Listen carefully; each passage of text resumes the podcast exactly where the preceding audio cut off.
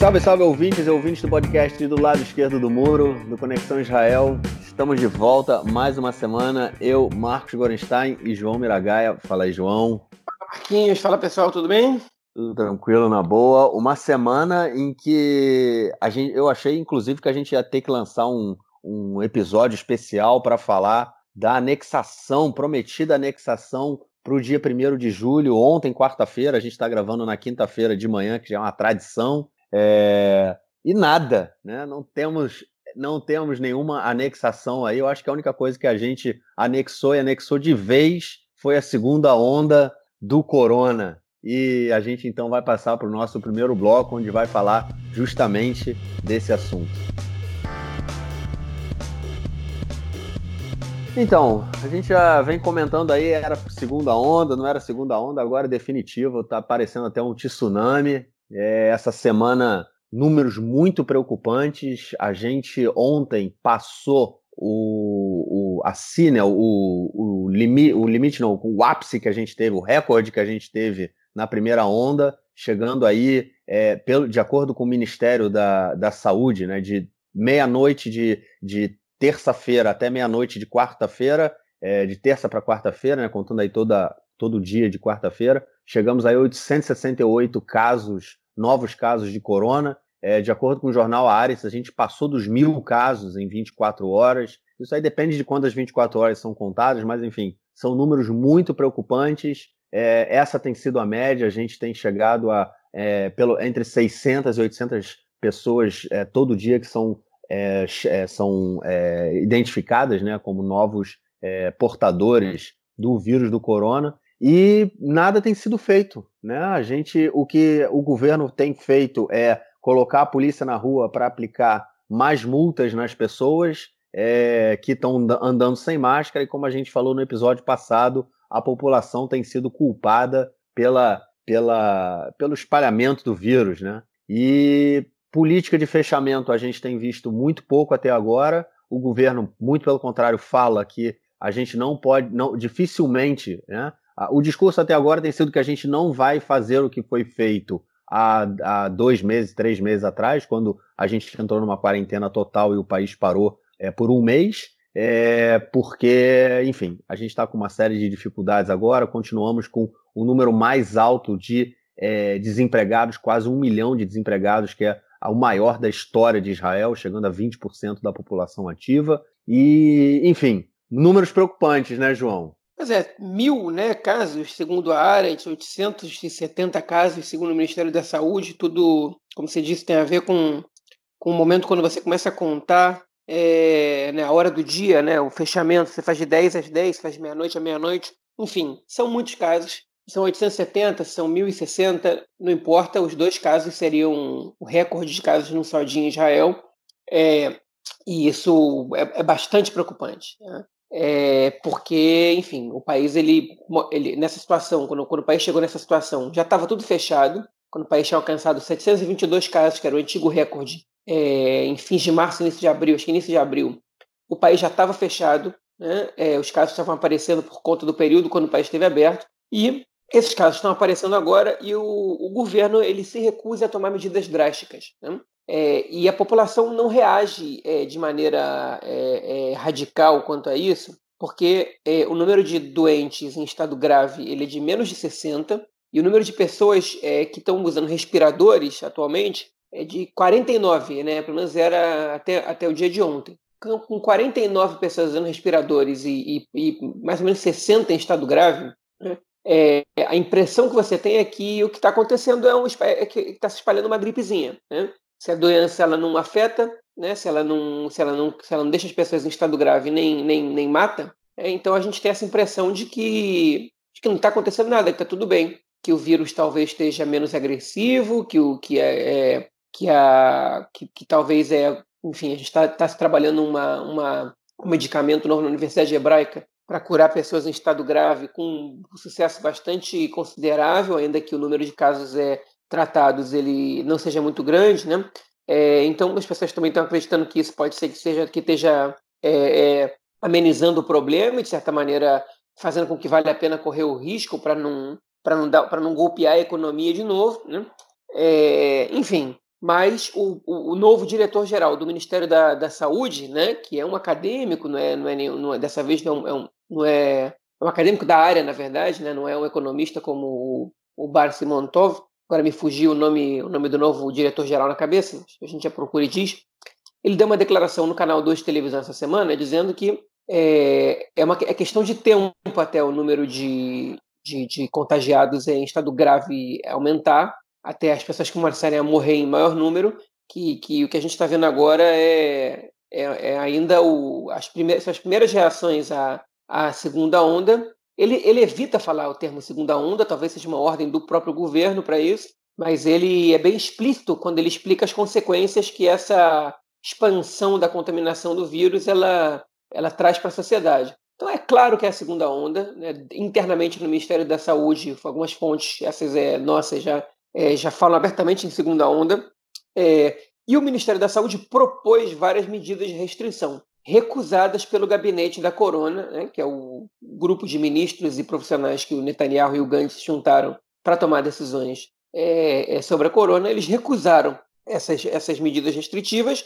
Eles é, tomaram algumas poucas medidas restritivas, né, que foi é, é, é, primeiro que as aulas agora do ano letivo terminam agora no dia 30 de junho, que foi o dia foi a gente está gravando no dia 2 de julho, terminaram anteontem. Né? Então as crianças já estão em casa, as creches tão, é, é, públicas também terminaram agora, então o que está funcionando são praticamente só as creches privadas para crianças que têm basicamente a maioria menos de, é, de 3 anos para baixo. Né?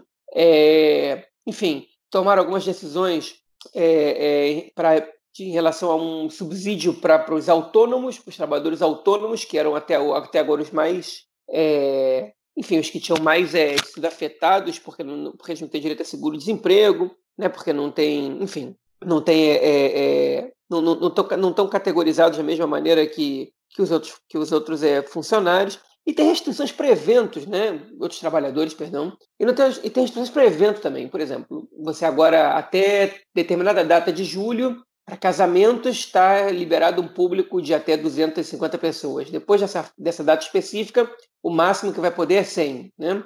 Para não afetar as pessoas que já estão com a data, com os casamentos marcados e com tudo encomendado. Para é, para Brit Milá, né, é, a cerimônia da circuncisão e algumas outras bar mitzvah e alguns outros eventos, o público máximo permitido é de 50 pessoas, né? É, enfim, é, tem, tem algumas restrições que são muito pequenas, né? o comércio segue aberto, os restaurantes seguem abertos, o, o país não, não para, basicamente, e dessa maneira vai ser um pouquinho difícil controlar a, a expansão da corona. Bom, enfim, é, as, é, as, provas nas universidades elas estão também é, é, suspensas, as provas presenciais, as provas vão ser realizadas de maneira online, o que gerou um rebuliço também, algumas universidades não estão de acordo com isso. Né? Enfim, são várias restrições pequenas que foram apresentadas, não são restrições grandes. Segundo os profissionais do Ministério da Saúde, elas não afetam é, a expansão do vírus e a gente vai ter consequências graves num, num, futuro bastante próximo e bem antes do esperado né, é, pelo governo. É, e agora, por que, que o governo não toma decisões de fechamento mais grave? Né? Agora a gente, tem que, gente tem que entender isso agora. É, hoje a gente tem em Israel um número é, é real, né? real não, um número é, divulgado de é, 27%, mais, é, mais de 800, mais de um milhão de pessoas desempregadas. Né? 27% da população está desempregada. A gente sabe que grande parte desses desempregados eles estão na situação de que se chama aqui de Rufshalelotashloom, que é uma sigla, é, que é uma expressão para férias não remuneradas. É uma situação de emergência que o governo criou, que até essa crise somente o trabalhador, em comum acordo com o patrão, poderia tirar essas férias não remuneradas quer fazer uma viagem, quer tirar um tempo para escrever a tese de doutorado, quer isso, ele pode combinar com o patrão isso. Durante a crise da corona, o governo ele incentivou os patrões a darem férias não remuneradas e a Seguridade Social é, pagaria o valor equivalente ao seguro-desemprego, pelo menos por um período de quatro meses, né, a ser repensado. E aí, quando a situação voltasse ao normal, esses trabalhadores podiam voltar a trabalhar. Esse número foi mais alto, vários já voltaram a trabalhar, vários ainda não. Né? É, e, enfim, é, esses 27% dos desempregados também estão incluídos esses trabalhadores. A gente não sabe quantos desses trabalhadores vão, ser, vão, vão sair dessas férias não remuneradas desempregados. Mas a gente sabe que alguns vão sair disso desempregados, porque algumas empresas já anunciaram já deram aviso prévio, esse aviso tem que ser dado um mês antes de acabar é, as férias não remuneradas. O, o, empregador ele segue pagando é, a seguridade social desse empregado durante esse tempo, então alguns nem isso têm interesse em fazer, porque, enfim, tem negócios que estão fechando, né, principalmente na área turística, então a gente sabe que o desemprego, se ele não vai ficar na faixa dos 27%, é, é, ele também não vai voltar de jeito nenhum a, estar na faixa dos 4% que era antes, ele deve encontrar algum, algum número aí no meio do caminho, os mais otimistas falam em 13%, 14%, que já é um desemprego bastante alto é, na sociedade israelense. Enfim, essas pessoas sairiam dessas férias não remuneradas para receber direto o seguro-desemprego durante três meses, é, mas que, enfim, uma hora acaba e a economia ela não vai se recuperar de uma hora para outra, porque, enfim, é uma, a crise que a corona está trazendo é uma crise mundial. Né? É, está tendo uma manifestação gigante do, do, do, da, do, da categoria dos artistas israelenses diariamente em frente à casa do primeiro-ministro, né, em frente à casa do ministro da, da, das Finanças, é, frente à casa do primeiro-ministro também teve, inclusive tem um caso que a gente vai comentar depois de, de ativistas que foram presos protestando contra o, contra o Netanyahu, né, que já foram liberados, mas gerou rebuliço também. Mas enfim, esses protestos estão acontecendo diariamente. Os autônomos receberam agora finalmente um, um subsídio, né, porque eles não recebem seguro-desemprego porque são autônomos. Né, obviamente não pode, o autônomo não pode demitir a si mesmo para receber seguro-desemprego é, e o governo entendeu que a situação dos autônomos é bastante problemática. Micro e pequenos empresários estão fechando as portas diariamente. Né? É, a gente vê reportagens de jornal, a gente vê comércio que já não abre. E vários comércios também estão se dando conta de que eles podem trabalhar com menos pessoas é, e que eles agora precisam trabalhar com menos pessoas. Então, tem muita gente ficando desempregada também. E a avaliação do governo sobre, sobre a maneira como, como ele está trabalhando, com, como ele está é, é, lidando, na verdade, com a, com a crise da corona, ela é uma avaliação que está que tá caindo, né? ela que está sendo cada vez mais negativa. É, quando perguntados em maio, né? isso é uma pesquisa feita pelo Canal 2, é, pelo Canal 12, desculpa, de televisão. Quando perguntados em maio de que maneira Netanyahu está trabalhando, está lidando com a, com a crise da corona, 74% da população reagiu que positivamente e 23% reagiu que negativamente. Os outros 3% não sabem, não responderam. Agora, quando foram perguntados né, é, é, é, nessa semana, as respostas foram que bem para 58% e mal para 36%. Ou seja, subiu né, é, em 50% e caiu em 50% é, o conceito de positivo e negativo. Ainda é mais positivo que negativo a maneira como Netanyahu está lidando com a corona, mas, é, mas, ainda, mas não é não é não está no patamar anterior. Ou seja, as pessoas gostaram do que viram a princípio mas não estão gostando do que estão vendo agora. E aí, o jornal também perguntou, né, o Canal 12 da televisão também perguntou, é, em relação à economia, a crise econômica da corona, de que maneira o governo está trabalhando, né, se está trabalhando bem ou mal. Em maio, 53% disseram que o governo está tá lidando bem com a questão da economia e 43% não. Ou seja, já, aí já tinha um número alto de pessoas preocupadas já com os efeitos da crise econômica que ia gerar o isolamento e tudo mais. Né? E agora, depois que já não tem mais isolamento, é, as mesmas pessoas foram perguntadas e 35% disseram que o governo está lidando bem com a, com, a, com, a, com, a, é, com a economia, com o assunto de economia, e 58% estão dizendo que o governo está lidando mal. É, isso é, é, um dado bastante é, preocupante para o governo, né? É, e o governo sabe disso, porque, porque ele sabe que está caindo a aprovação do governo em relação às medidas de saúde pública e está negativa, é, tá, é negativo o entendimento popular sobre as ações do governo é, em relação a lidar com a economia na crise da corona. Ou seja, você abre o país e tem uma queda de popularidade porque o vírus aumenta e você não consegue resolver a crise econômica e você tem uma queda de popularidade bastante considerável porque a economia ela ela está quebrando aos poucos e, e, as pessoas estão ficando desempregadas. Então o momento não é bom para o governo, né? É, os números ainda não são terríveis, né? É, mas o momento não é bom para o governo especialmente para Netanyahu, que ele está encabeçando o governo e foi, e foi é, na verdade, quando, quando foram perguntadas as pessoas, foram, é, é, elas foram perguntadas sobre mais sua opinião sobre como Netanyahu desempenha o seu, o seu, o seu é, cargo é, em relação a, a, assuntos econômicos é, ou em relação a assuntos relacionados à corona. Né? E a resposta está tá começando a ficar mais negativa que positiva.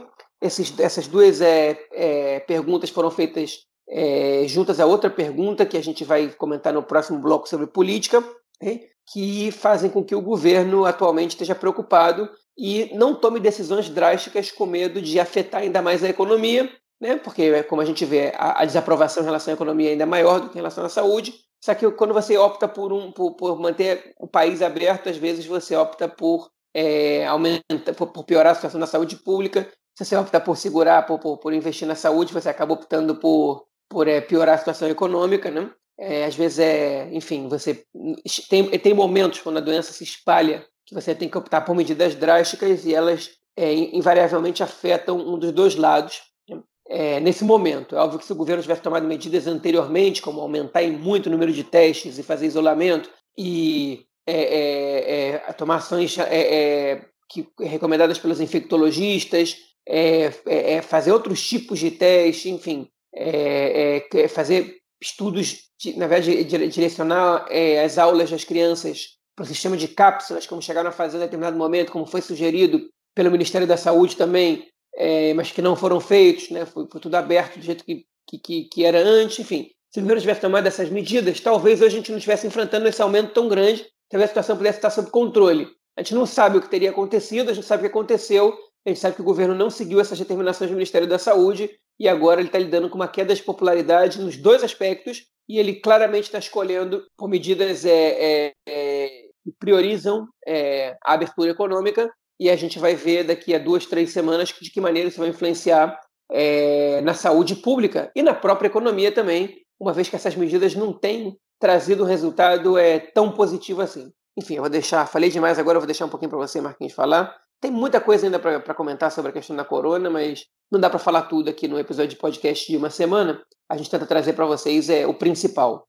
É, eu acho que tem muita, é como você falou, né? Tem muita coisa ainda sobre o tema. É um dos pontos aí que mostram também a, a situação que a gente está vivendo aqui hoje foi a reabertura, né, do, do turismo na Europa é, para, para países, né, que eles chegaram a acordo com alguns países. A União Europeia chegou a acordo com alguns países é, de fora da União Europeia para que pudesse é, voltar ao turismo. Né? A gente está chegando, no, começando o verão e muitos países é, dependem do turismo, né? como Israel também depende do turismo, é, muitos países na União Europeia também dependem, a Grécia, é, Portugal, é, lembrando que todos os países que são ali mediterrâneos né, nessa época do ano, aí própria Itália também, né, é, o turismo tem um valor muito importante e Israel não está na lista dos países onde que for liberado a, a entrada de cidadãos, ou seja, cidadãos israelenses não podem viajar para a Europa nesse próximo verão. Começou desde ontem, né? A, a, a abertura começou no dia 1 de julho, a gente está gravando no dia 2. É, então, os cidadãos israelenses não podem ir à Europa. É, tem países do norte da África em que, em que isso foi, é, que, que, eles chegaram a acordo, Nova Zelândia, Austrália, China é, e Israel não. É, a princípio, né, a gente comentou isso no, nos episódios anteriores, que Israel estava em contato com a Grécia, em contato com Chipre, porque são dois destinos que são bem próximos aqui de Israel. É, para você ir para é, para ilhas da Grécia, são duas horas e meia de voo, é bem curto, é bem rápido e é bem barato, né? As pessoas, tem muitos, muitos israelenses passam as férias é, nesses países, no Chipre principalmente, é, é tipo um Rio São Paulo de avião, Rio Belo Horizonte de avião, é bem curtinho, bem rapidinho e é está proibido, né? Não não foi reaberta a, a, as fronteiras desses países não foram reabertas para cidadãos israelenses em função dessa segunda onda aí que a gente vê que aparentemente está mais séria do que a, a, primeira onda. Então a gente já tem esse baque aí do turismo, até porque o acordo que foi feito era um acordo de reciprocidade, ou seja, se os cidadãos é, israelenses pudessem ir é, para esses países, cidadãos desses países também teriam que vir para Israel, é, e eu acho que também ninguém está afim de mandar seus cidadãos para cá em função de toda essa confusão que, que a gente vê aí agora. É, também ontem foi aprovada a, a lei que permite a utilização da tecnologia do Serviço Secreto né, é, de Segurança Interna, o Shabak. A gente comentou no último episódio, eles têm uma tecnologia é, que rastreia o nosso celular é, até um, não, eles dizem até duas semanas, né? Mas enfim, duas semanas é o que a lei permite. Ou seja, é, se uma pessoa hoje ela for detectada com, com corona, né? Testou positivo, é, o, eles usam a tecnologia para identificar aonde a pessoa esteve nas últimas duas semanas é, e tentar colocar as pessoas que tiverem contato com ela também em isolamento para evitar a, o espalhamento do vírus. Só que isso já é a gente está vendo essa, a implementação dessa, dessa, tecnologia, que é muito polêmica, né, porque ela fere nossos direitos como cidadão, né, ela entra na nossa privacidade diretamente, mas ela está sendo utilizada já em um período em que a gente tem aí entre 800 e mil doentes todos os dias, né? Então já é bem, bem tarde. E não sei até que ponto isso vai ser efetivo em função de, de ser já, como, como eu acabei de falar, a gente tem um número muito elevado aí de doentes e pessoas com, com portadoras do vírus que, que não sabem, né? Que são portadoras. O que o governo vem fazendo também é tomar medidas de fechar cidades específicas, né? Onde o, o número de doentes vem crescendo é, em um ritmo muito alto e pode ser que a cidade de Ashdod seja fechada, é, muitas cidades na região do sul do país sejam fechadas, é, a cidade de Elad também, é, que é uma cidade de ultra-ortodoxos.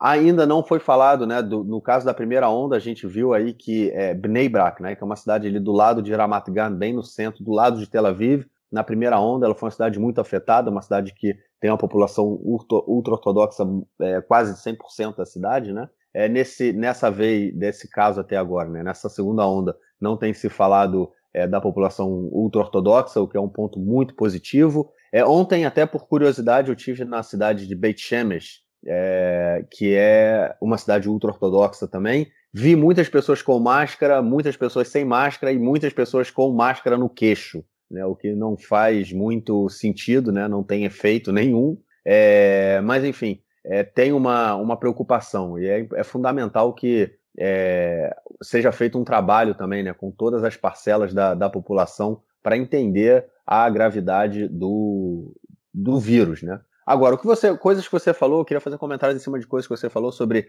a questão dos, dos é, das pessoas que estão sendo de em estado grave, que estão sendo, estão sendo colocadas em respiradores, porque na primeira onda é, como ninguém entendia direito né, o que era o corona e ainda não tinha nenhum, nenhuma pesquisa, nenhum medicamento é, que pudesse surtir um efeito para doentes graves, as pessoas estavam sendo entubadas de uma forma é, tipo, mais rápido, né? E hoje o, os médicos estão segurando mais isso. Até você até comentou desse remédio aí que está sendo testado pelo Hospital Adassa, né? Pelo Hospital Universitário. É, ou seja, a gente já tem também algumas pesquisas que foram feitas nesses dois meses é, que estão surtindo algum efeito, fazendo com que o número de pessoas que sejam é, entubadas diminua né, nesse, nesse primeiro momento. Agora, é possível também que com o aumento do número de doentes, né, pessoas infectadas, também aumente o número de pessoas que sejam é, que, que, vão precisar é, do, dos respiradores. E aí a gente vai entrar no momento mais crítico, né, porque é justamente esse o maior medo. É, nos, nos, territórios palestinos, né, a gente também tem visto um aumento muito grande do número de doentes. É, eles detectaram ontem mais de 200 pessoas, é, quase 300 pessoas é, só ontem foram é, é, testaram positivo para o corona. E é, eles colocar, vão colocar a partir de sexta-feira um fechamento, né, uma quarentena de cinco dias pra, na, na Cisjordânia já está já o governo hoje eu ouvi isso na verdade também hoje de manhã no rádio que o governo palestino optou pela por essa decisão de cinco dias. É, é fato né que o, a grande é, a, a, as pessoas que são infectadas na Cisjordânia é porque tiveram contato com israelenses é, com pessoas que vivem do lado de cada fronteira. É, e a gente lembrando aí que a gente nesse momento tem hoje também há 200 respiradores na Cisjordânia todos eles praticamente em uso, não só por doentes de corona, mas também por doentes de outras, enfim, outros doentes, né? Que esse também, essa também é a maior preocupação, né? Porque é, você não pode colocar todo o serviço de saúde à disposição é, do corona, né? Da, dos doentes de corona, porque a gente também tem aí outros tipos de doença e, enfim, acidentes e tudo mais. Então, essa é uma, essa é uma preocupação muito grande. E também eu acho que a gente tem que levar em consideração que na primeira onda, isso que você falou, das pessoas estarem encarando muito como uma gripe, né? A gente, na primeira onda, a gente viu um desleixo por parte das autoridades no que diz respeito ao cumprimento das regras que eles mesmos criaram, né? Cabe lembrar que durante o, a festa de Pessar, né, a Páscoa, onde todo mundo foi obrigado a ficar em casa e ninguém pôde comemorar com, com as suas famílias. O primeiro-ministro convidou o filho dele, o outro ministro, é, o Lieberman, né, o ministro, ele não era ministro, mas enfim, era deputado, convidou também o filho dele, o, o Nir Barkat convidou a filha dele, enfim. É, e o Litzman, né, que era o ministro da Saúde, ele, ele entrou, ele ficou doente e foi filmado em uma sinagoga né, depois de ter, é, depois do Ministério da Saúde ter falado para as pessoas não irem à sinagoga, para as sinagogas serem fechadas. Enfim, houve um desleixo por parte das autoridades que, obviamente, leva também a um desleixo por parte da população. Agora, o, que, é, o que é mais interessante, o que é mais importante, eu acho, nesse caso todo, é a gente entender também que é, o governo, ele, é, em função dessa da questão de, por exemplo, mandar as pessoas para o seguro-desemprego, né, para férias não remuneradas, e aí passaram a receber um seguro-desemprego, e os autônomos que receberam um, um pequenas, também pequenas é, ajudas, né, vamos dizer assim, do governo. É, a questão é a seguinte: as pessoas precisam comer, né, as pessoas precisam sobreviver, as pessoas têm contas a pagar. Na televisão, todo dia a gente vê também é, casos de famílias que é, fecharam seus negócios é, pequenas, pequenos, pequenos negócios, né? negócio de família. O cara tem uma sorveteria e fechou, porque não tem público. O cara tem uma lojinha que fechou, porque não tem público. E não estão recebendo nenhuma ajuda do governo, não estão recebendo nenhum subsídio, não estão recebendo nenhuma. Não tem como se sustentar. Né? Então a gente chega num, num momento em que as pessoas estão falando, vão fazer o seguinte: eu não vou parar. Por que, que o governo está falando que eu tenho que parar? Mas eu não posso parar, porque se eu parar, eu não tenho o que comer né? Eu não tenho como sustentar minha família. Ou seja, a gente entra aí num, num paradoxo, né? Ou a gente vai ter que arrumar formas de que é, pessoas que têm mais, elas contribuam mais e paguem mais, para que a gente não possa, de alguma forma, frear o avanço é, maior ainda né, da doença. Mas eu não sei se um governo, é, como a gente vê o governo israelense já há algum período, essa a política econômica do governo, ela prevê é, uma, uma, uma medida dessas. Lembrando que na semana passada, tanto o Bibi, né, o, o Likud, quanto o Carol Lavano votaram contra uma, um, uma, um apoio emergencial né, a, a, direitos sociais para os, os autônomos, né, os trabalhadores autônomos. Como o João bem falou, eles não recebem, não têm direitos sociais. Né? Eles, apesar de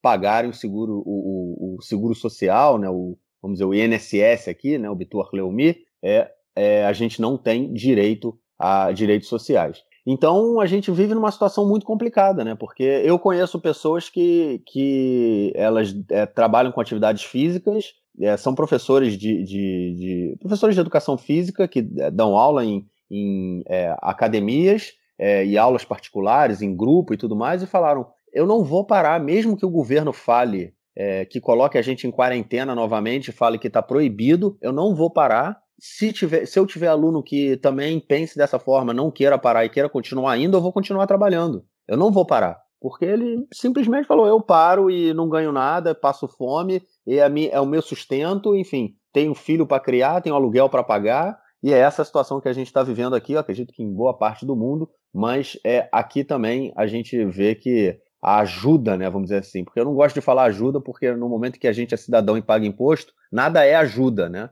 É, não estou sendo ajudado pelo governo, né? Eu pago imposto, então o governo tem que, de alguma forma, o governo tem que me servir também, né? Eu acho que essa é, um, é uma questão é importante da. Hã? O nome disso é política. É a política. É política. Isso, exatamente. O governo não está me ajudando, né? Eu pago imposto, né? Então, assim, o governo tem que me servir e não eu servir ao governo. Eu acho que isso é uma coisa que a gente tem que ter bem claro também, que não é, ah, o governo é bonzinho. Não, não, não, não, não é questão de governo ser bonzinho ou não bonzinho. Isso é a forma como os governos se constroem para tentar ganhar mais voto, né? E dizer que eles são, é, vamos dizer, os pais dos pobres, né? O pai do povo, é o populismo, né? É, é uma política populista. Porém, é isso, né? Nós somos cidadãos de um país. O cidadão ele tem direitos e deveres. No momento em que eu só tenho dever, eu não sou um cidadão né? Porque o governo não me vê dessa forma, pelo menos. E é mais ou menos essa a realidade que a gente está vivendo aqui.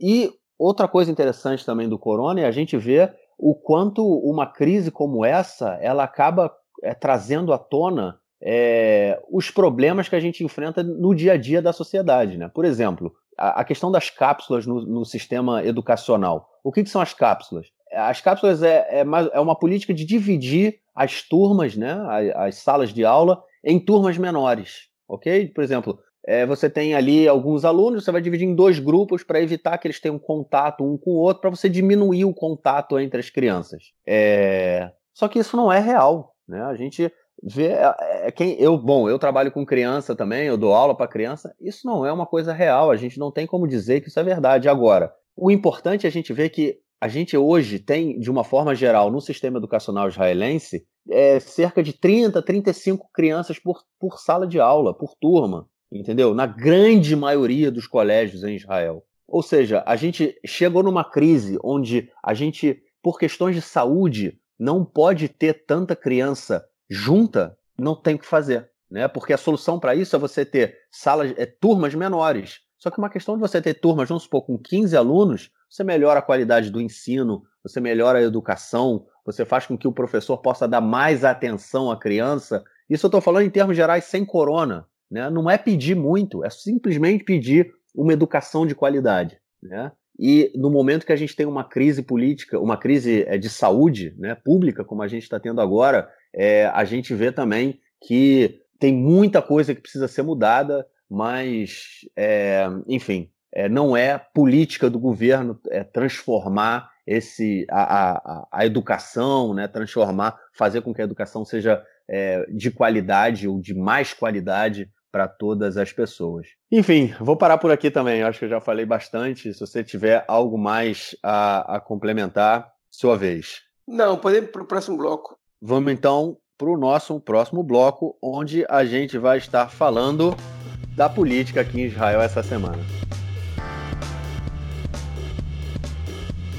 Então, é, a gente estava comentando isso antes de, de, começar a gravar o podcast. Eu, é, na minha opinião, acho que foi uma semana muito negativa para o Netanyahu. Né? Foi uma, uma semana em que ele prometeu que ia fazer a anexação de parte dos territórios palestinos no dia 1 de julho, ontem, quarta-feira. Não aconteceu. Inclusive, hoje já tem aí é, deputados do Likud falando: não, o dia 1 de julho foi a data para o início do processo de anexação. Mas, enfim, nada Nada, nada, nada, não temos nenhum território aí que foi anunciado como anexado, é, nem aquelas nossas. É, não vou chamar de previsão, que eu não sei se é previsão, mas aquelas nossas ideias de, ah, de repente ele vai falar que vai anexar um assentamento aqui, próximo da fronteira, um assentamento ali. Nada, não anexou absolutamente nada, é, apesar dele ter anunciado isso muitas vezes. Também foi uma semana em que ele teve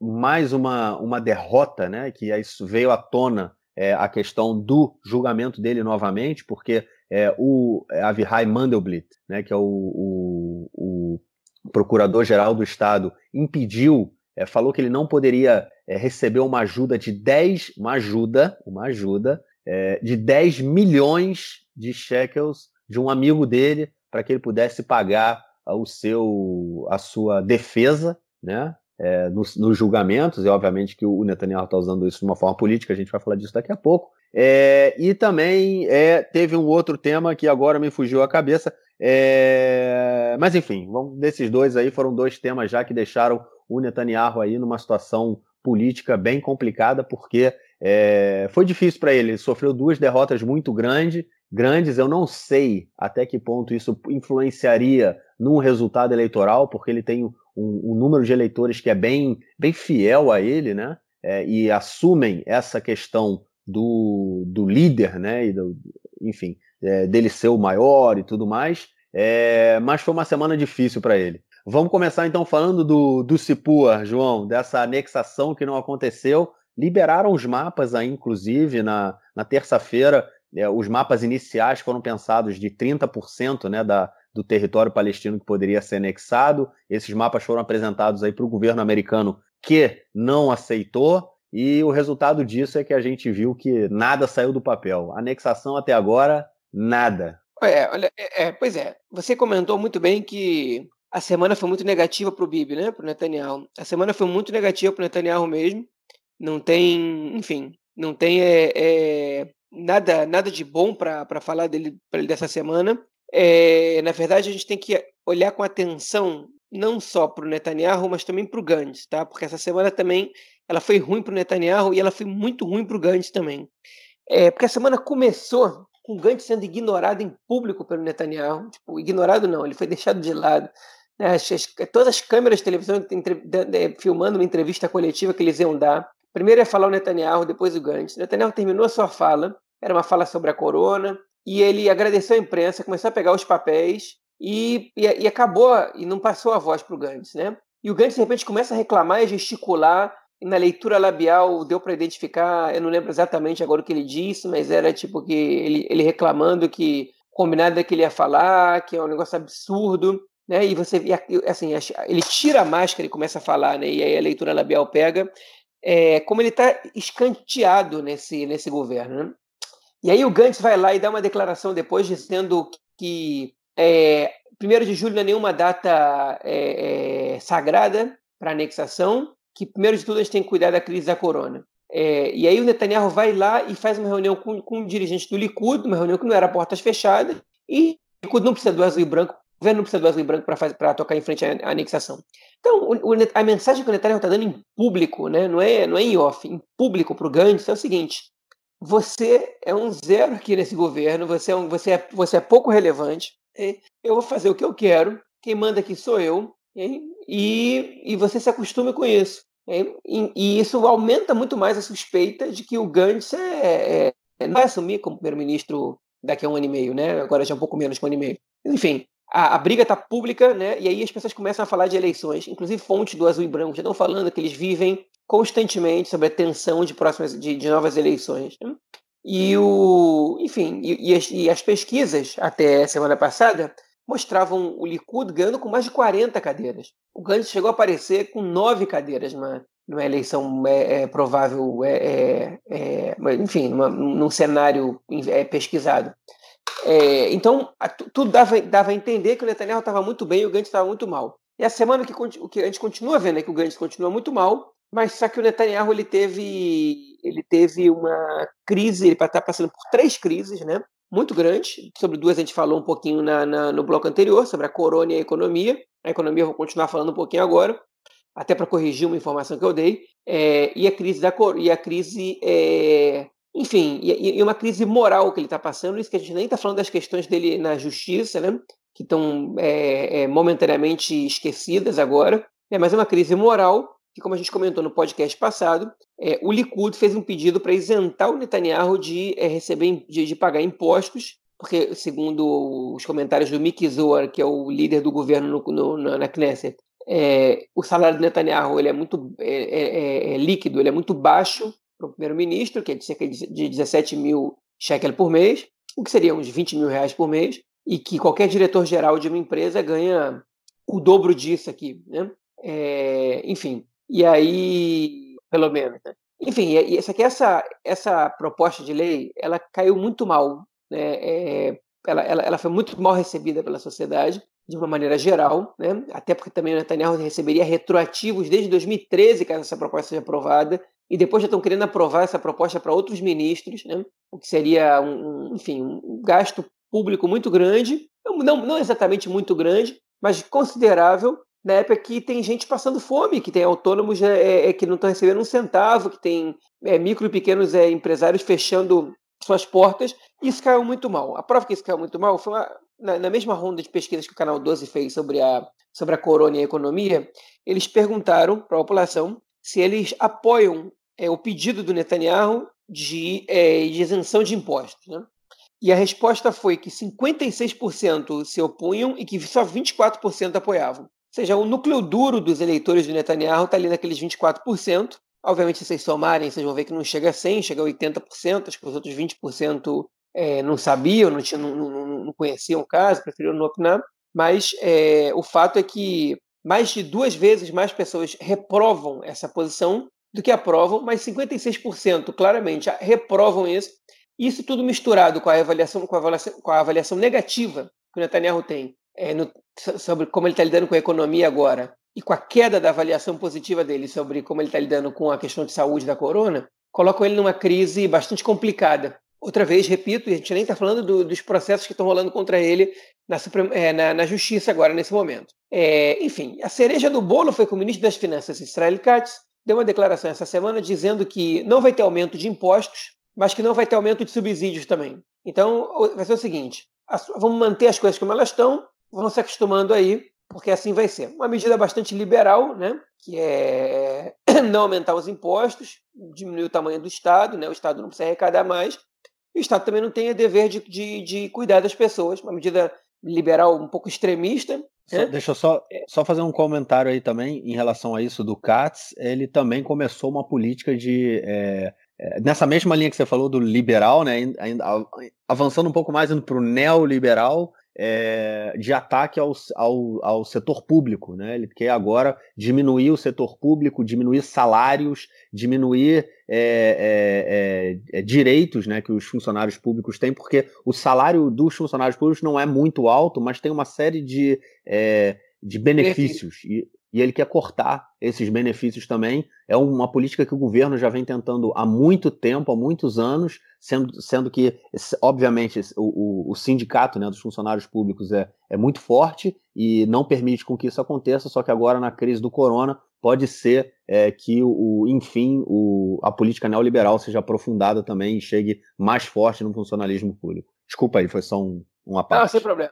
Eu vou até me corrigir agora, para também complementar. A informação quanto do desemprego, o número não é de 27%, mas é de 21,2% de desempregados, né? 861 mil pessoas desempregadas, dos quais 605 mil estão de é, férias não remuneradas, que estão incluídos, estão incluídos nesse número. A gente não sabe quantos desses vão voltar a trabalhar, mas enfim, é uma, é uma situação de crise econômica, com o governo dizendo que não vai aumentar o subsídio. É, daqui a pouco o seguro-desemprego de parte das pessoas acaba, é, é, daqui a pouco algumas das pessoas vão parar no olho da rua. É, o governo também deu autorização para que empresas diminuam os salários de seus funcionários, que é o que acontece é, com bastante frequência. Enfim, e a crise econômica é forte. E o Netanyahu agora ainda, ainda se aproxima na semana que ele prometeu começar a anexação é, e ele não voltou atrás totalmente né, com, com, essa ideia. Ele, não, ele podia, duas semanas atrás, declarado a crise da corona impede a gente de tomar uma atitude agora em relação à anexação. Gente, essa não pode ser a nossa prioridade. Ele não fez isso ele seguiu fantasiando com isso, somente a, uma declaraçãozinha pequena ele deu, culpando o azul e branco por não, por não, é, por não poder avançar muito com o tema da anexação. Obviamente que, que isso não, é, não agrada as, tipo, as pessoas é, que acham que a anexação não é prioridade, e ela não é, para a grande maioria das pessoas, a gente vai chegar em outra pesquisa que fala sobre isso. É, que no momento que a gente está passando por uma grave crise econômica, uma crise de saúde pública sem precedentes no século no século XXI, o, o primeiro-ministro está preocupado com uma ação é, é, que, desconhecida pelo público, porque os mapas eles chegaram muito tarde e mesmo assim não chegaram para todo mundo e, e, e, não são claros. Né? Uma ação que, tá, é, é, que, que, que, demanda apoio internacional que, que, que não existe. Né? A União Europeia ameaçou de sanções, né? outros países reagiram é, a Liga Árabe, e os Estados Unidos não estão manifestando apoio, a única coisa que eles fizeram foi vetar algumas coisas, e a gente não sabe exatamente o que aconteceu a portas fechadas, mas aparentemente é, eles mandaram Netanyahu segurar a anexação, ainda que ninguém acreditasse que ele fosse fazer é, realmente alguma coisa. Né? É, e uma anexação que também teria custos financeiros. Né? Essa semana, é, o canal 1 de televisão, é a rede Tagid, né, o Can, é, eles têm um podcast chamado é, Hayota Keys, que é tipo a vida no, no bolso, né? É, e, é, e, é, e que significa que esse é um podcast sobre economia, né? mas muito básico, que explica questões básicas. E dessa semana, que saiu ontem de manhã, ontem, 6 horas da manhã, eu estava escutando, é qual o preço da anexação. Né? É, e o preço que, que, custaria a anexação, seja ela só do Vale do Jordão, né, que, que pode ser desde o Vale do Jordão até 30%, até toda a Cisjordânia, ela pode variar entre um gasto de 1 bilhão e 800 milhões de shekel a um gasto de 45 bilhões de shekel por ano. Né? É, obviamente, 45 bilhões, 45, é, mais de 40 bilhões é, é, são em caso de anexação de toda a Cisjordânia, o que não é o projeto, hein? mas um gasto dos 30% estimado era um gasto de é, mais ou menos 8 bilhões anuais, que se a gente dividisse isso por cada cidadão israelense em aumento de impostos, seria como se cada um tivesse que pagar uma quantia de 2.200 shekel por mês a mais de impostos. É, para poder bancar os gastos que, que essa anexação teria, já considerando os supostos benefícios econômicos que ela, que ela traria. Né? É, ou seja, É óbvio que a anexação, que, que ainda poderia gerar uma crise é, é, de segurança com o Hamas, que está ameaçando é, também não deixar isso barato, com a própria autoridade palestina, uma crise diplomática gigante com a Jordânia e com outros países, sanções no caso mais grave. É óbvio que isso não é interessante. Na verdade, em nenhum momento, menos ainda no momento de crise econômica, crise de saúde pública. Né? É, a autoridade palestina ontem teve mais de quase 300 casos de corona, eles também não estão interessados em, em conflito nenhum agora, mas eles não, não, não podem deixar passar essa situação exatamente do que ela está. Né? E a população israelense não é boba, né? ela, não é, ela, não é, ela não é idiota, ela não é alienada, ela sabe do que ela está falando, é, e a prova de, ela sabe o que, que, significa anexação, e a prova disso é uma pesquisa é, feita pela Universidade Hebraica, é, que foi divulgada essa semana, mostrando que 69% da população israelense era contra a anexação unilateral, né? 63,5% da população judaica israelense era contra, e 92% da população árabe israelense é contra a anexação. Né? E se a gente. A pesquisa foi bastante mais completa, tem outras informações, mas uma coisa que eu vou chamar a atenção também que, que essa pesquisa divulgou é sobre a ordem de prioridades. Né? É, as, as, os entrevistados podiam dar uma, um, número, um número de, dois a, de 1 a 8. É, eles receberam oito é, categorias, eles tinham que votar de 1 a 8 qual, é, qual deveria ser a prioridade do governo da maior para menor, né? Um, da menor e, da, e oito para maior. A população judaica respondeu que a principal prioridade do momento é, é a, que, cada, que cada cidadão possa se sustentar e o aumento dos preços. Você vê 7,1 de média, né? 5,8 de média a situação é, da, da, da saúde, do sistema de saúde. 5,5 de média né? a violência e a segurança pessoal. Esses foram os, esses, esses foram os três primeiros. E o último lugar, okay? com 2,5, foi declarar soberania é, sobre, sobre territórios da Cisjordânia. Último lugar com 2,5 para a população judaica. Para a população árabe, é, enfim, os três primeiros foram com 6,21, violência e, e, segurança pessoal. 5,88 também é, é, sustento, e, é, sustento e, e, aumento dos preços. E 5,04 é, sistema, de saúde. E 2,1,2 também em último lugar, declarar soberania, ou seja, anexação sobre os territórios da Cisjordânia. Ou seja, tá, é, um, é o último lugar na ordem de prioridade da população israelense a anexação, tanto para a população judaica quanto para a população árabe, com uma diferença bastante razoável para o segundo menos importante, né, de, de, de, de 0,7 no caso judaico, de 1 né, pontos no caso árabe. Ou seja, está é, tá longe de ser prioridade isso. E o governo fica falando de anexação como cortina de fumaça para esconder vários problemas, só pode ser essa é a única interpretação razoável e cabível para para essa situação ter sido levada até, até o dia de ontem como uma perspectiva é, re, real, né? É, mas que quem escuta o nosso podcast sabe que a gente está falando há muito tempo aqui que isso não ia acontecer. Né? E eu acrescento aqui ou isso não ia acontecer, é, é mas é, é, é enfim, duas informações. Né? O Netanyahu está preocupado com uma movimentação que está acontecendo política pela criação de um partido dos autônomos. Né? É, já é muito fácil você criar um partido e muito fácil disputar as eleições. O Netanyahu está vendo que a popularidade dele não está muito alta, está caindo. A gente não tem pesquisas de popularidade dele, mas a gente está vendo que a insatisfação com o governo e com as medidas do governo está caindo. Né? E é, uma das principais críticas vem dos autônomos, que são uma parcela bastante considerável da população israelense, é, que estão, que, que, enfim, que pela primeira vez estão recebendo um subsídio, segundo eles, é, é insuficiente é, e tardio, né? E estão cogitando criar um partido dos autônomos, uma vez que absolutamente ninguém na Knesset, no parlamento, está defendendo a bandeira deles, ou pelo menos com, com sucesso. Né?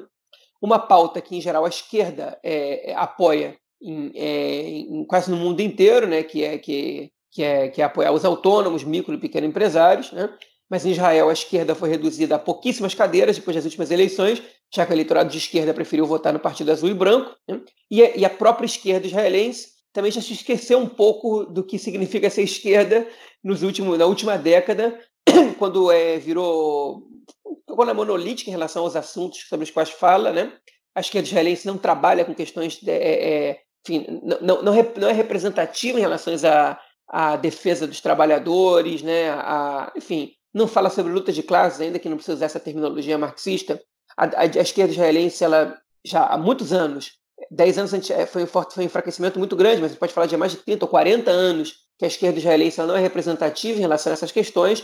Ela praticamente ela virou uma esquerda é, pró-direitos humanos é, é, e, enfim, e por separação entre religião e Estado. Uma esquerda liberal, não sei nem se é para chamar isso de esquerda, em outros lugares do mundo nem seria chamado de esquerda. É, enfim, e aí surge um vácuo que esse tal Partido dos Autônomos possa ocupar. A gente sabe que tem movimentações para criar esse partido, ainda não tem um grande nome para poder encabeçar a lista. Né?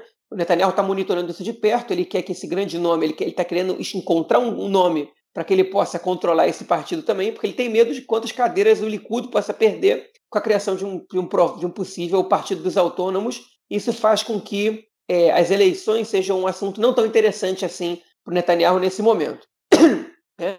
Netanyahu, a cereja, a cereja do bolo não, é, é mas o, o, enfim, o fato que nos faz crer que o Netanyahu realmente não ia fazer nenhuma anexação agora, além de todo o contexto, de toda a conjuntura sobre a qual a gente vem falando há várias semanas, e agora a gente entendeu que, que agora todo mundo pode ver com os próprios olhos que, que, ela, que ela impede qualquer perspectiva de anexação. Mas um outro fato que, ainda que a conjuntura fosse um pouco diferente, é que o Netanyahu não é um homem de grandes decisões. Ele é o primeiro-ministro que ficou mais anos no poder e ele não tomou nenhuma grande decisão, nem tem nenhum grande feito desde que assumiu o poder. Ele é especialista em administrar o status quo. E para quem duvida do que eu estou falando, eu vou pegar os, os, todos os primeiros ministros só dos anos 90 para cá. Okay? Rabin assinou os acordos de Oslo, super polêmico, né? É, é, a gente pode estar de acordo ou não estar de acordo com as ações dessas pessoas, mas eu vou mostrar para vocês agora como todos os outros primeiros-ministros que Israel teve nesse tempo tomaram, tomaram decisões importantes, polêmicas e corajosas, ainda que nem sempre boas, ao passo que Netanyahu não tomou nenhuma delas. Né? O Rabin assinou os acordos de Oslo e a paz com a Jordânia né, no meio do caminho. O, é, o Ehud Barak ofereceu duas propostas de paz para os palestinos pela primeira vez na história, é, retirou o exército do sul do Líbano depois de 18 anos. O Ariel Sharon ele é, retirou os colonos e o exército israelense é, da faixa de Gaza, decidiu pela, pela construção de um muro de separação entre, é, entre Israel e a Cisjordânia, né? O Ehud Olmert ele fez uma guerra com o Hezbollah no Líbano, fez uma proposta de paz é, é, para os palestinos de Anápolis, destruiu o reator nuclear da Síria, né? tudo isso no espaço de três anos, é, e fez uma guerra com o Hamas praticamente só para encontrar é, o Gilad Shalit, que estava que, que nas mãos do Hamas, e o Netanyahu de 2009 para cá não tomou uma, uma atitude, uma decisão que se aproxime é, é, é da, da, do, da grandiosidade que foram essas decisões que a gente pode citar desses últimos é, cinco primeiros-ministros, né? quatro primeiros-ministros, Rabin, Barak, Olmert e Sharon, que não foram o Netanyahu, tanto de esquerda como de centro como de direita. Nenhuma grande decisão, a atitude dele mais é, é, é, é grandiosa ou mais impactante foi ter trocado os mil e tantos prisioneiros pelo Gilad Shalit, que era uma atitude muito pouco polêmica, uma vez que 91% da sociedade israelense apoiava essa troca. É, ele não tentou nenhuma grande ação antes de, de fazer essa troca, né? é, e foi a maior decisão que Netanyahu tomou. Não, teve, não tomou decisões impactantes para a economia, foi uma administração do status quo também, não tomou grandes decisões em relação a nenhum ministério.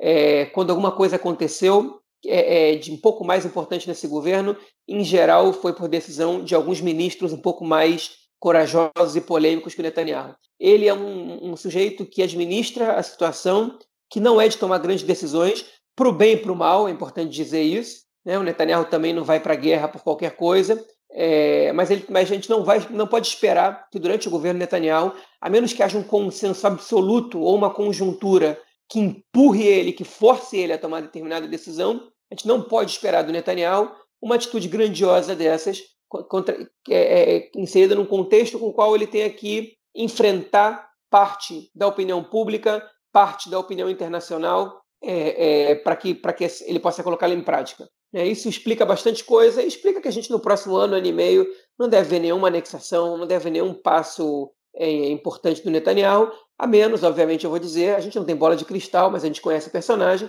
a menos que ele seja empurrado por alguma força exterior né, é, a tomar determinada atitude, né, e isso tem a ver com a conjuntura mais internacional do que nacional, mas, enfim, a gente não sabe o que pode acontecer, o que vai sobrar do país depois que, é, que, essa, que esse efeito da corona passar, se isso vai passar de alguma maneira, que consequências isso vai deixar.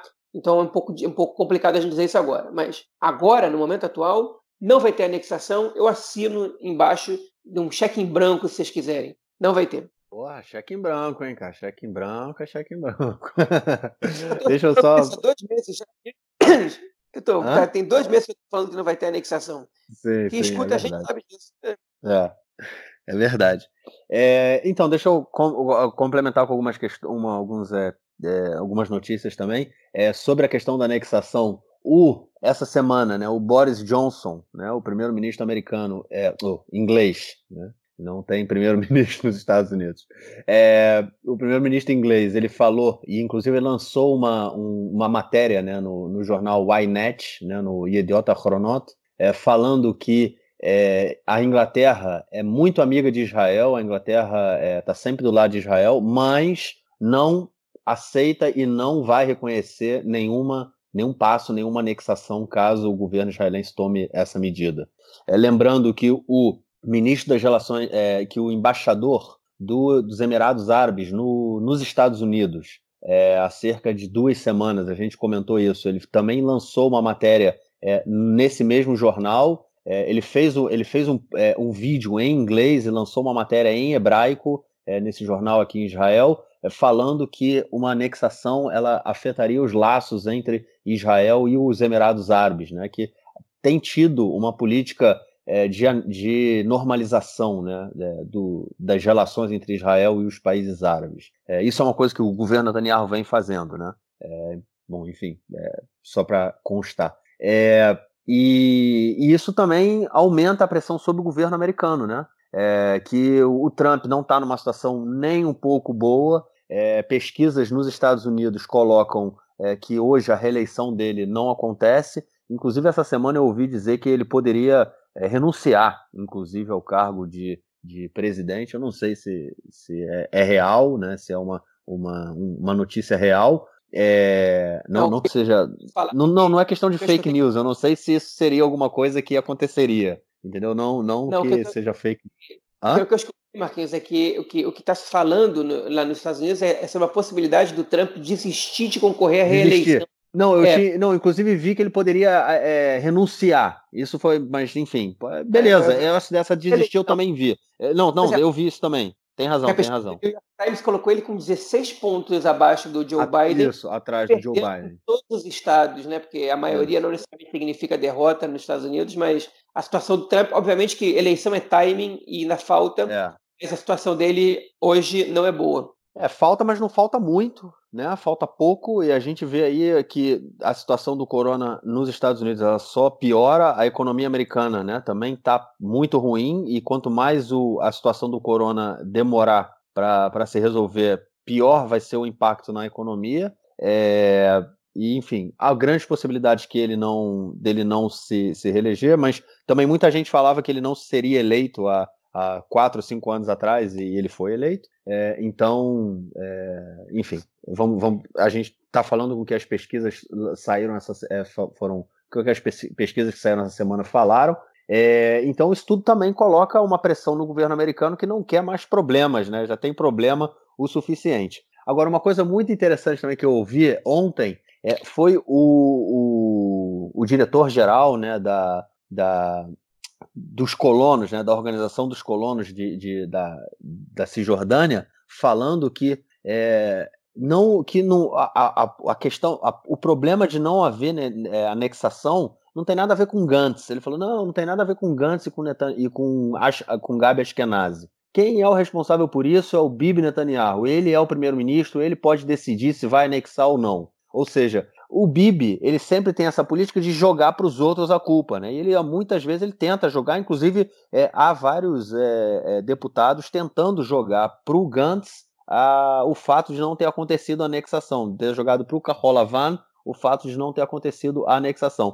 E o, o, a direita é, é, colona, né, dos colonos, fala: não, não, é o Bibi. Né? O problema é o Bibi. Tipo, não, tá, não, não tenta jogar a culpa para os outros, é você o problema. É, o que também é mais uma derrota para ele nessa semana, que foi um tanto quanto turbulenta. Né? É, em relação ao, ao julgamento dele, eu acho que é, toda essa questão da anexação se mostrou é, muito clara que era um pano, uma, uma cortina de fumaça né, para essa questão do julgamento que se aproxima. Agora eles tão, fizeram novos ataques ao sistema, ao sistema é, judiciário em função da proibição do, do dele receber essa ajuda aí de 10 milhões de, de shekels para poder pagar a, seu, a sua é, a sua o seu julgamento, sua defesa né, no, nos julgamentos. É, a tendência agora é que ele, eles peçam a prorrogação do, do, do, julgamento, porque eles vão dizer, do início do julgamento, porque eles vão dizer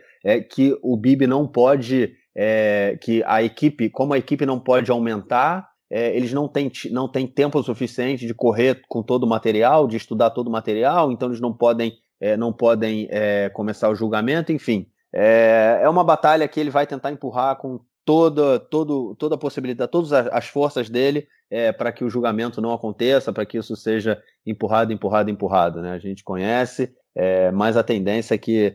Eu acho que o cerco se fecha, né? Eu acho que é, as pessoas estão começando a ficar de saco cheio também. Eu acho que isso é uma, uma questão importante. Está ficando muito claro que é tudo uma questão de sobrevivência política dele. É, não é, é, não tem uma preocupação com o país, não tem uma preocupação com a população. É uma questão de sobrevivência política do Benjamin Netanyahu, né, cara? Que é um. Aí o Bibi the King, né, cara? Mas a gente tá, tá com ele aí, pelo menos pelo próximo período. Eu acho que até um ano e meio a gente vai estar com, pelo menos. Pode ser que as eleições tenham antes aí, mas como você falou, Benny Gantz não vai assumir, não, cara. Eu acho que ele não tem essa coisa de assumir, não. Vai tomar aquela rasteira no meio da no meio do caminho aí, cara. Não vai assumir, não. É isso, cara. É, vamos passar para o nosso próximo bloco, então? Vamos lá, vamos nessa. Então vamos lá para o nosso terceiro bloco, onde a gente vai ouvir o comentário do esporte do nosso camarada Nelsinho Burg. Fala aí, Nelsinho. Meu caro Gorenstein, amigos do Conexão Israel, do lado esquerdo do muro, mandar um abraço ao João, que essa semana foi garoto propaganda de uma loja de colchões. É isso aí, o João botou a sua foto numa rede social comprando colchões, divulgando a loja e através disso ganhou um bom desconto e se testou realmente a popularidade do João nas redes sociais. Futebol israelense chegou ao seu ponto máximo nas semanas anteriores. Eu dizia que o Maccabi Tel Aviv era uma questão de tempo conquistar o título. E o Maccabi Tel Aviv conquistou o bicampeonato, segundo título seguido de forma invicta, ao vencer o clássico contra o Apolo Tel Aviv 3 a 0 com três gols no final do jogo. Primeiro gol de pênalti, segundo jogo, segundo gol o, jogador até estava impedido e no terceiro já nos descontos com toda a justiça o Maccabi Tel Aviv campeão. O campeonato segue agora só por cumprir tabela, mais algumas rodadas, mas como dizem no Rio Grande do Sul, por laranjas. Talvez a única importância ver quem será o segundo ou terceiro colocado para ver quem vai jogar a Liga da Europa na próxima temporada. Quem vai conseguir pegar a vaga para a Liga da Europa na próxima temporada. Lembrando que o Maccabi Tel Aviv irá jogar as fases preliminares da Liga dos Campeões, da Champions League. No basquete, nós tivemos um momento interessante que foi o jogo entre Apoio Jerusalém e Maccabi Tel Aviv, as duas principais equipes da competição, vitória 86-80 do Maccabi Tel Aviv. A Liga de Basquete segue ainda todo vapor, vai demorar ainda algumas semanas para sair o campeão. Então, assim que tiver as informações, nós vamos eh, divulgar. E lembrando que no, no futebol, o bicampeão Maccabi Tel Aviv conta com um goleiro titular brasileiro, o goleiro Tenembal, que cresceu no Flamengo do Rio de Janeiro desde as categorias de base. Na hora de se profissionalizar, seguiu no Flamengo, mas recebeu um convite, veio para o Maccabi Tel Aviv já como cidadão israelense. Meio turno segue é, serve ao exército e meio turno é liberado para treinar, titularíssimo na equipe e bicampeão nacional. É isso aí, um grande abraço. Valeu, Nelsinho, obrigadão pela sua mensagem, te aguardamos na semana que vem e vamos ficando por aqui, João, já nos alongamos bastante, Diz aí suas considerações finais. Vamos lá, eu queria só agradecer, porque um número razoável de pessoas veio falar comigo sobre, é, sobre a série Teheran, né, que estreou há, na, na, há 10 dias mais ou menos aqui em Israel. é, criada pelos mesmos criadores de, de Falda, né?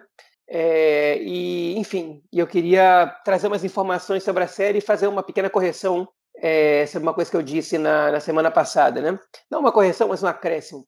A agente é, israelense do Mossad, que, que é mandada para o Irã, né? E eu tô, não estou dando spoiler, não. Essa é a sinopse da série mesmo. Ela, na verdade, é, ela não só é uma agente secreta, como também é uma cyber agente, né? Que tem tudo a ver com o que aconteceu agora há pouquíssimo tempo entre Israel e o Irã, né?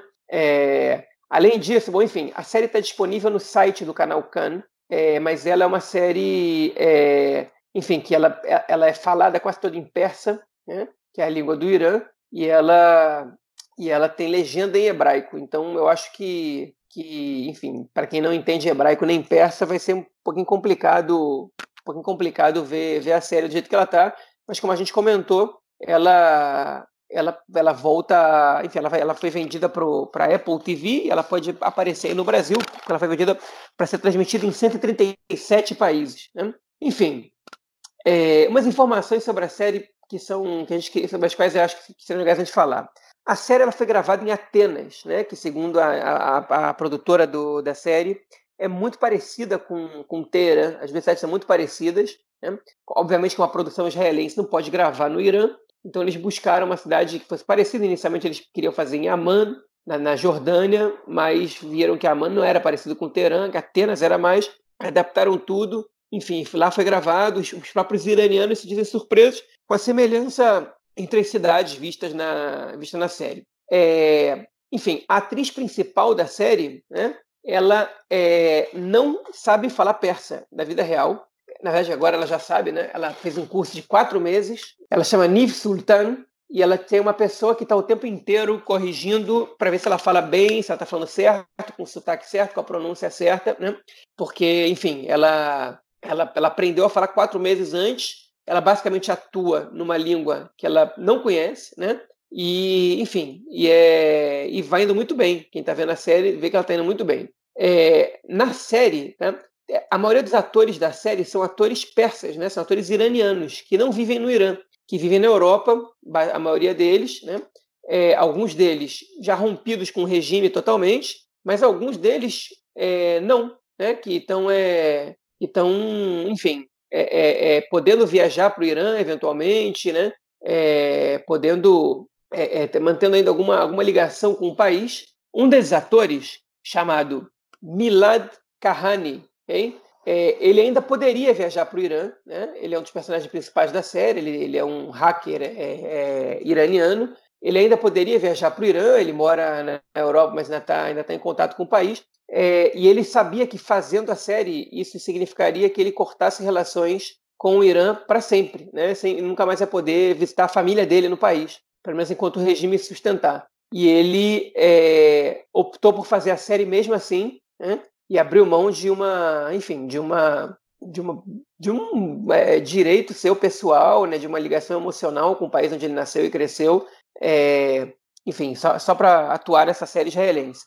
É, a série, enfim, ela está agora, já passou até o quarto capítulo aqui em Israel, né? Ela é uma série bastante interessante. Enfim, eu estou comentando para vocês terem um gostinho mesmo, porque uma hora ela vai chegar é, no Brasil, provavelmente. Às vezes a gente tem ouvintes é, em Portugal, em outros países que falam português. Mas, é, enfim, a série uma hora vai chegar e eu acho que vocês vão poder ver. E é uma série muito bacana.